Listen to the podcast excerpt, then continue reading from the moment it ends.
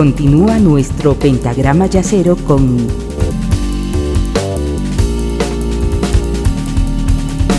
la quinta disminuida.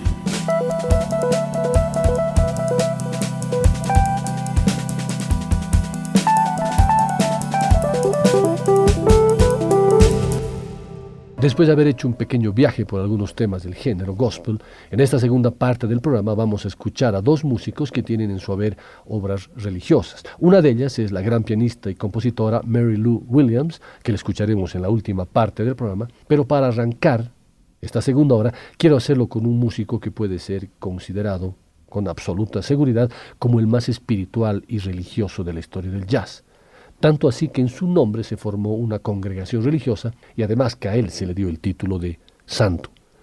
Me refiero nada menos que a John Coltrane.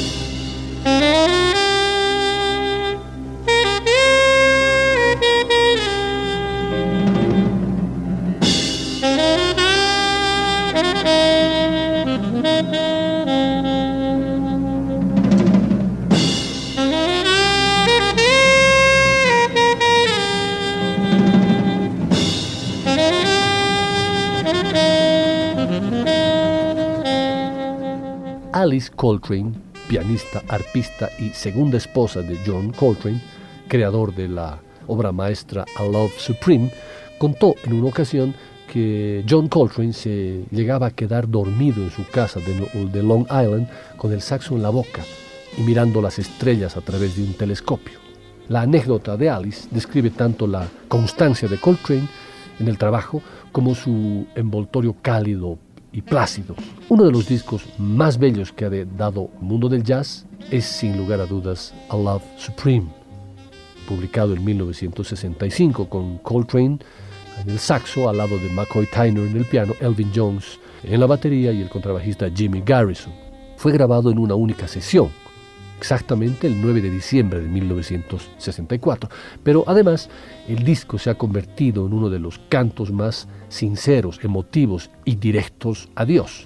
En un momento además histórico, en pleno apogeo de la nueva espiritualidad del Hare Krishna y las religiones orientales. Sí, Coltrane estuvo muy metido con las drogas, al igual que muchos otros grandes del jazz como Miles Davis, Charlie Parker y Chet Baker. Y sí, Coltrane también investigó el budismo y hasta la astrología, pero A Love Supreme se convirtió en su particular testamento en su alabanza personal a Dios, en un legado que ha llegado a trascender un a menudo reducido y casi endogámico submundo del jazz. En el librito del disco, el mismo Coltrane describe una carta en la que relata cómo en 1957 experimenté por la gracia de Dios un despertar espiritual y porque decidió dedicar su obra maestra al creador de obras maestras. En el mismo librito, el gran saxofonista nos recuerda que todo es posible en Dios y que palabras, sonidos, hombres, memoria, pensamientos, miedos y emociones, todo está hecho por uno, todo en uno. Respiren profundo y sientan toda la espiritualidad que transmite John Coltrane en esta obra de la cual escucharemos la primera parte, la primera parte de esta suite titulada A Love Supreme conocimiento.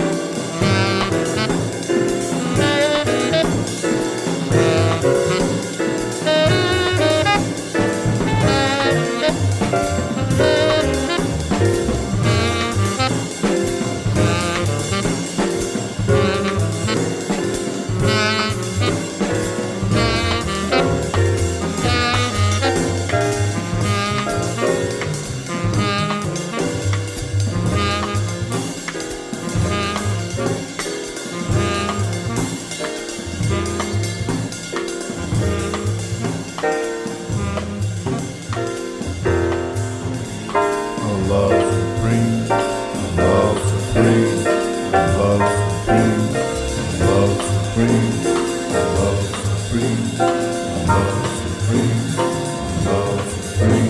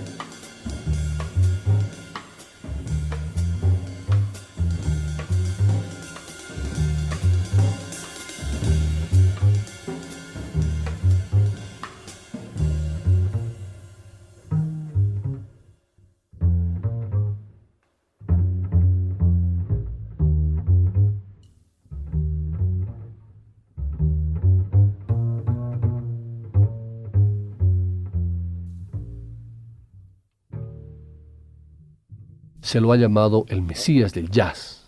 Algunos le ven incluso como el final de la historia de esta música.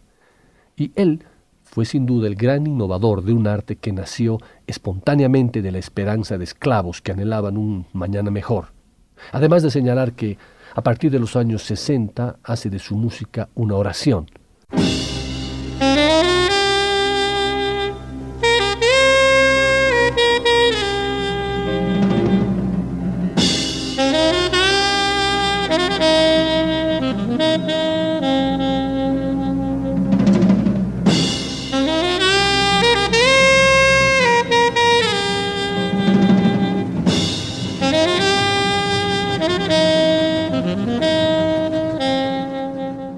Después de A Love Supreme, Coltrane aún publicó varios discos más antes de morir. Murió dos años después de, la publicación de A Love Supreme.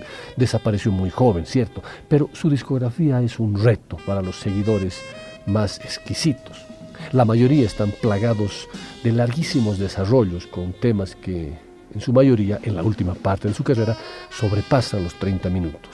El jazz de Coltrane, vanguardista, bebe del bebop, discurre hacia el hard y navega con una comodidad insultante por las aguas de un free jazz que en muchos casos deambula por antros llenos de humo, madrugadas de luces de neón, solitarios apoyados en la barra de un bar o merodeando en callejones de perdición, paisajes tan literarios e inspiradores como tristes y sin, a menudo, camino de retorno. Pero Coltrane supo reorientar esa ruta hacia Dios, entendió que las lágrimas no se pueden ahogar en el fondo de un vaso de whisky o en el conducto de una aguja hipodérmica, y tuvo claro que el camino de Dios es perfecto. La palabra de Yahvé es segura, es escudo para cuantos se acogen a él, decía John Coltrane.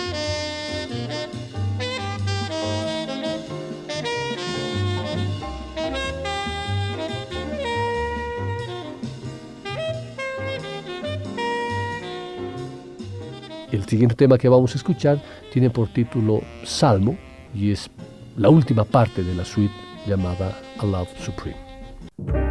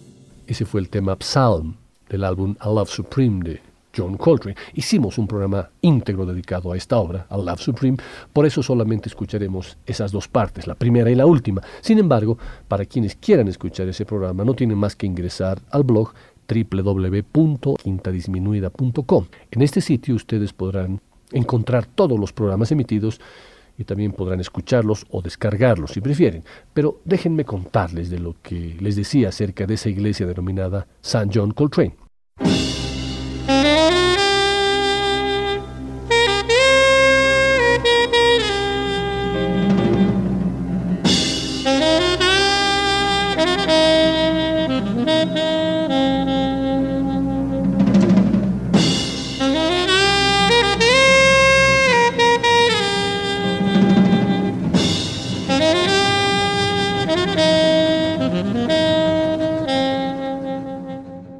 Cierto.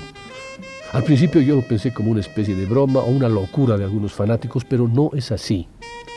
La congregación se cita cada semana en un pequeño local, en el número 1246 de la calle Fillmore de San Francisco. Esta es la sede de la Iglesia Ortodoxa Africana de St. John Coltrane. No es tan desatinado como pueda parecer. Un año antes de su muerte, y dado el cariz impredecible de su música, un periodista preguntó a Coltrane qué esperaba ser en cinco años. La respuesta fue escueta e inequívoca, un santo. Sobre el altar del templo hay un icono del mejor saxofonista de la historia del jazz, con un nimbo en torno a su rostro hierático. En la mano derecha sostiene una escritura que dice, dejadnos cantar todas las canciones para Dios, dejadnos seguirle por la senda correcta. Es verdad, busca y encontrarás. En la izquierda, los larguísimos dedos de John Coltrane rodean las llaves de un saxo tenor que alberga un fuego eterno. En la vida de Coltrane se dan cita peculiaridades suficientes como para que el fundamento de su credo no sea una simple extravagancia, más allá de que muchos dicen que John Coltrane, JC, tiene las mismas iniciales que Jesucristo, JC. John Coltrane fue hijo de un predicador, nieto de un reverendo, aprendió música entre rezos y gospel, se casó con una musulmana, flirteó con el zen y el budismo, leía Aristóteles y demás. Los clubs de jazz le convirtieron en un pecador reiterado, alcohólico, mujeriego y en los años 50 heroinómano. Se limpió sin ayuda, viajando de su propia mano en pos de la sanación. En 1957 tuvo una experiencia mística y decidió que su música debería ser un camino de ascenso hacia la bondad. Tras encontrar a Dios, Coltrane no dejó de ser fiero, al contrario, sus últimos discos eran abiertos y disonantes, pero perseguía una beatitud astral y entendía la improvisación como un mantra. Antes de la muerte prematura, en 1967, a los 40 años, y murió de un cáncer de hígado, sugirió que todas las músicas que pueblan el mundo tienen una misma estructura, cohesionada por el afán de trascendencia. Ya enfermo, dio su último concierto en una iglesia. La congregación que lo venera, como santo, no se fundamenta en una fe alocada, caprichosa o exótica en la tierra californiana del millón de gurús, los ritos se celebran los domingos y cada asistente debe llevar un instrumento. Una pandereta basta, o incluso las palmas de las manos también. Las ceremonias se basan en la música en directo, la improvisación y el trance. Pretenden ser un bautismo que sustituye la inmersión en el agua por la inmersión en el sonido. El arzobispo de la Iglesia Ortodoxa Africana de St. John Coltrane, Franzo Wayne King, quien vio tocar una vez a John Coltrane en 1966 y sintió la necesidad de transformar su modo de vivir, sostiene que es posible conectar con las enseñanzas de Jesucristo a través de la música de St. John Coltrane. Escuchemos el tema de John Coltrane titulado Dear Lord, en el que estoy seguro que al escucharlo sentirán una paz y una tranquilidad únicas.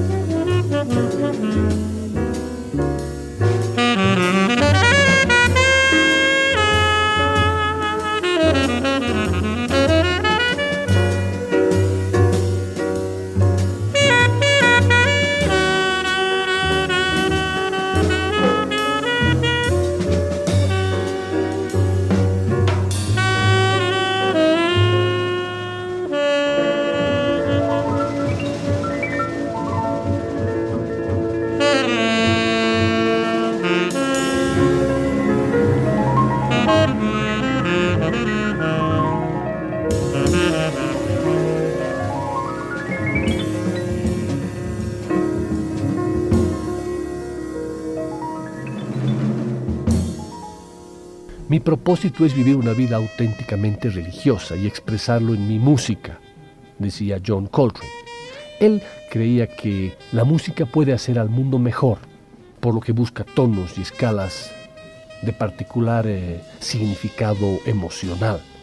Empieza a hablar así del arte de una forma casi mágica, como un método para hacer llover, curar, dar dinero e incluso desintegrar, como le dijo en una ocasión a su baterista, Elvin Jones.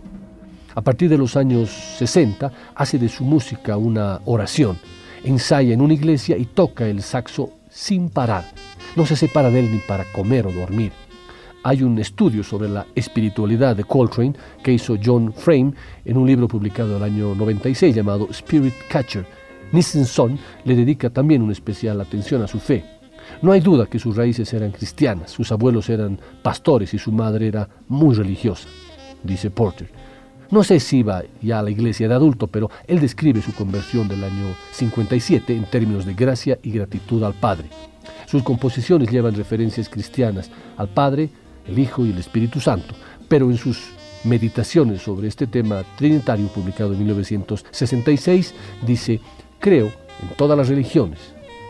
Habla de una fuerza para la unidad y parece decepcionado cuando descubrió cuántas religiones había influido por el positivismo de Ayer, el budismo de la India, Gandhi o la astrología de Oriente y Occidente, Coltrane sabía que moriría pronto, pero no por los antecedentes familiares de cáncer de estómago, sino por sus convicciones astrológicas. Algunos meses antes le preguntaron en una conferencia de prensa en Japón qué le gustaría hacer entonces. Él contestó, ser un santo. No hay duda de que buscaba la verdad del universo. Su música es uno de los más serios intentos de hacer del arte una oración. Conoció el dolor y el lamento de haber explorado las cavidades más profundas de su interior, pero veía, como por un espejo, oscuramente. Aunque Dios le dio un saxofón que, como la lámpara de un minero, nos habla de un ansia de pureza que solo encontramos en aquella sangre de Jesucristo que nos limpia de toda maldad. Es por ese amor supremo que podemos ser santos, siendo transformados por su gracia. Cerremos esta parte dedicada a John Coltrane con el hermoso tema titulado Welcome.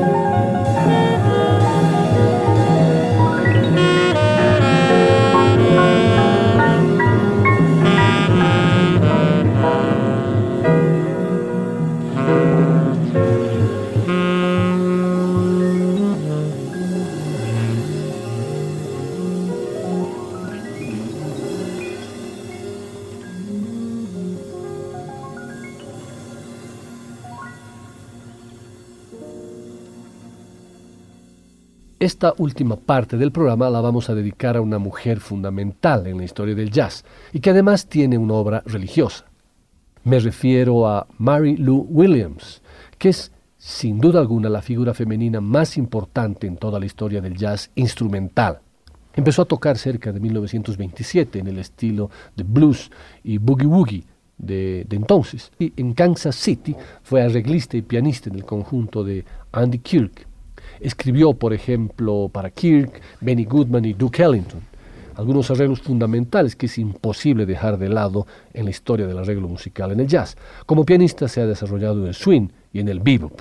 Y posteriormente, murió en 1981, se desarrolló como una madura representante del piano jazzístico moderno. De aquí que alguien dijera que esta First Lady of Jazz no posee un estilo propio. Ella misma afirma con justificado orgullo, eso que me dicen lo considero un cumplido, aunque creo que cualquiera me puede identificar sin dificultad, pero es cierto, experimento continuamente, me transformo en forma constante y siempre encuentro algo nuevo. Hace mucho tiempo en Kansas City encontré unos acordes que apenas ahora comienzan a ser utilizados. Muchos buenos pianistas se estilizan tanto a sí mismos que ya no son capaces de abandonar la presión de su estilo. Demostró esta actitud que, manifestaba Mary Lou Williams eh, hacia los nuevos avances, incluso en el año 1977, cuando tocó en un notable concierto a dúo con el más célebre pianista del free jazz, Cecil Taylor. Esta presentación ratificó esto que decía Mary Lou Williams.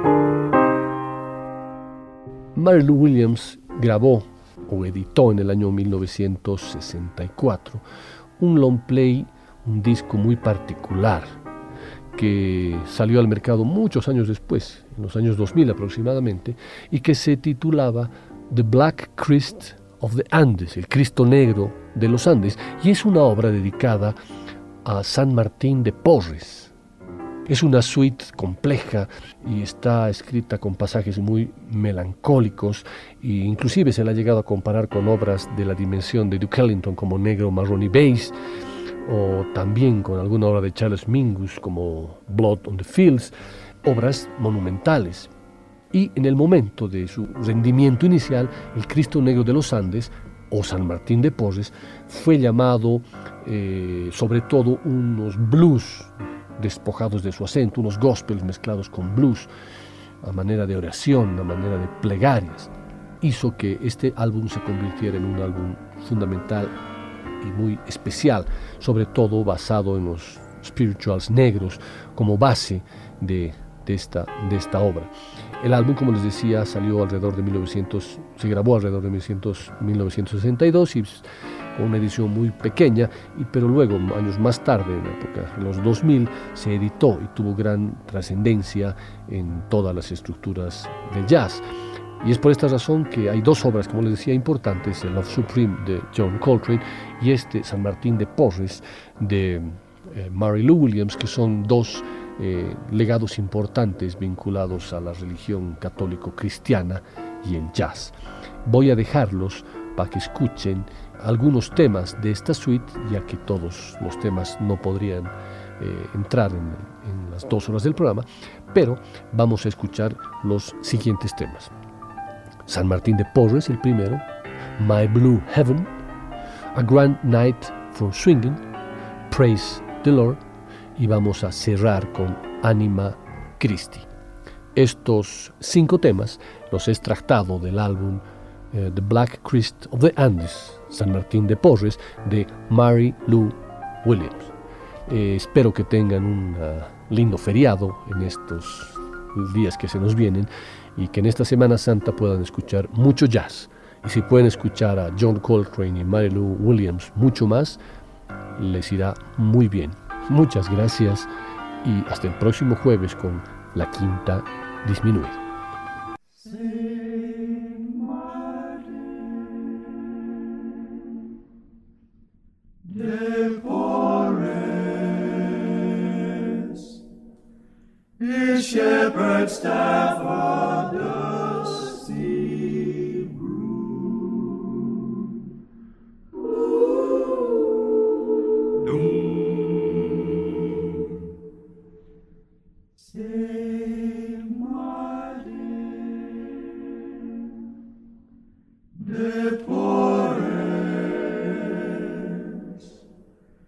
the poor made a shrine.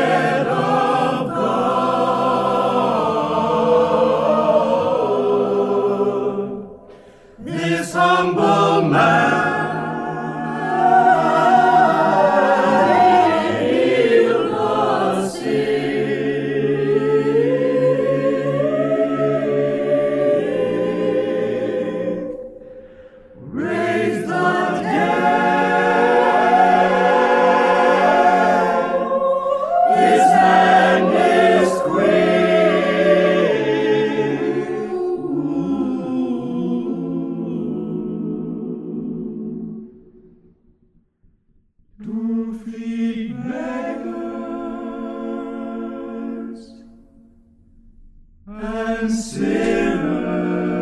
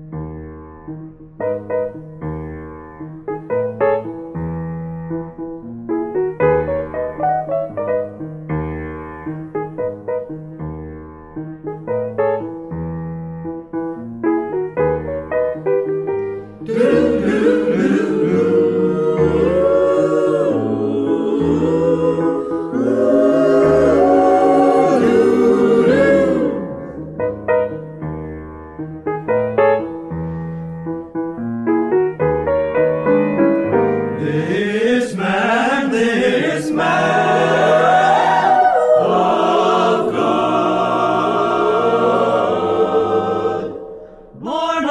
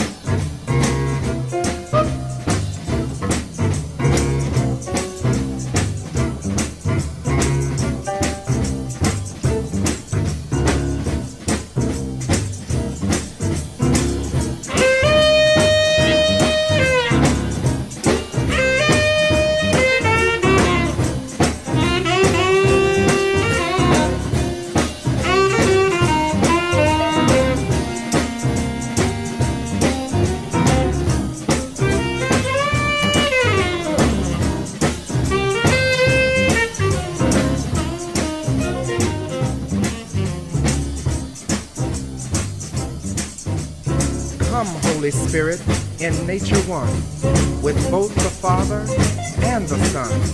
Shed forth thy grace within our breast, and dwell with us, a ready guest, by every power, by heart and tongue, by act and deed, thy praise be sung.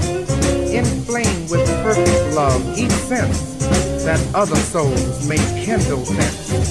In this most gracious Father here, through Christ thy equal Son, our prayer, who with the Holy Ghost and thee doth live and reign eternally.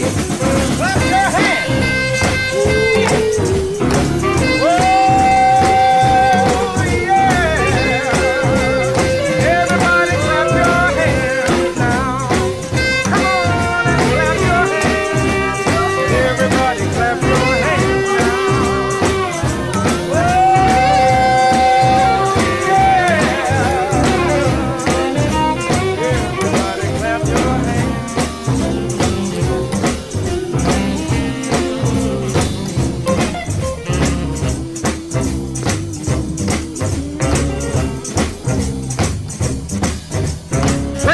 From heaven. Praise him in the heights. Praise him, all you angels. Praise him, all you hosts. Praise him, sun and moon. Praise him, all you shining stars.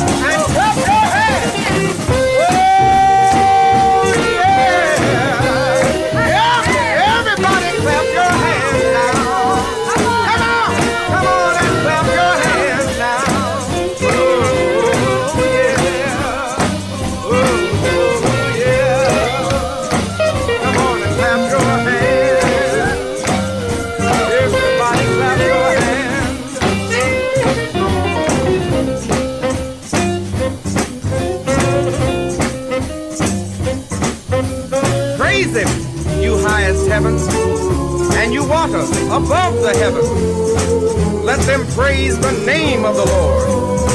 For he commanded, and they were created. He established them forever and ever. He gave them a duty which shall not pass away.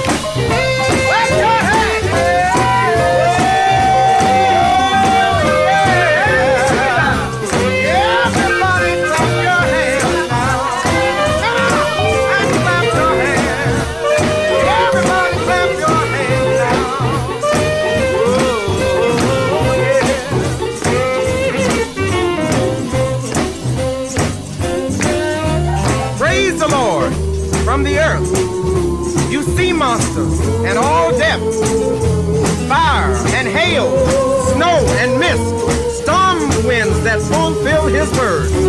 You mountains and all you hills, you fruit trees and all you cedars, you wild animals and all you tame animals, you creeping things and you winged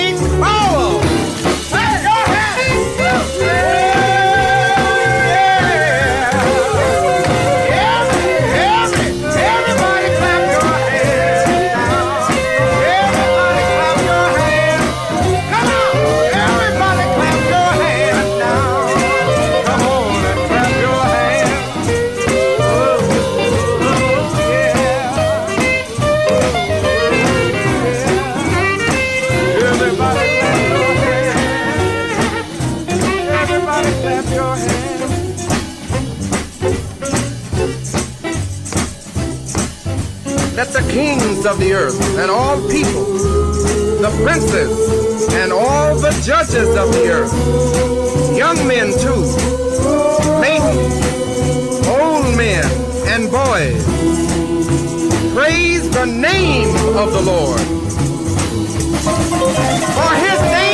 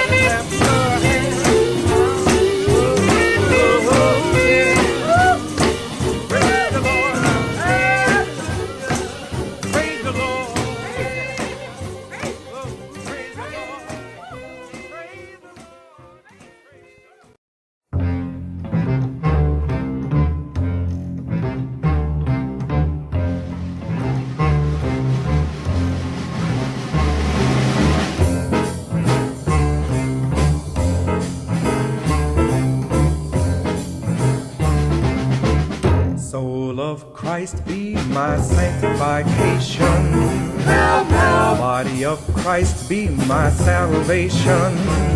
Help, help. Blood of Christ fill my veins. Water of Christ's I wash out my stain. Help, help. Passion of Christ, my comfort be. Oh, good Jesus, listen to me, Lord, have mercy on In your wounds I would hide, never to part from thy side. Guard me should the foe assail me. Call me when my life fails me. Bid me come to the above with thy saints thy love, Lord, have mercy on me. Lord, I'm not worthy that you should enter under my roof. Help, help. Say but the word,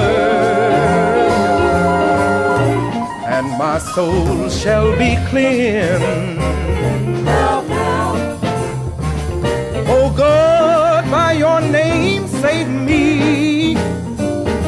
For haughty men have risen up against me. They set not God before their eyes. They have prepared a net for my feet. The fool says in his heart, there's no God, Lord, have mercy on me. Lord, have mercy on me. Mercy on me. Lord, have mercy on me.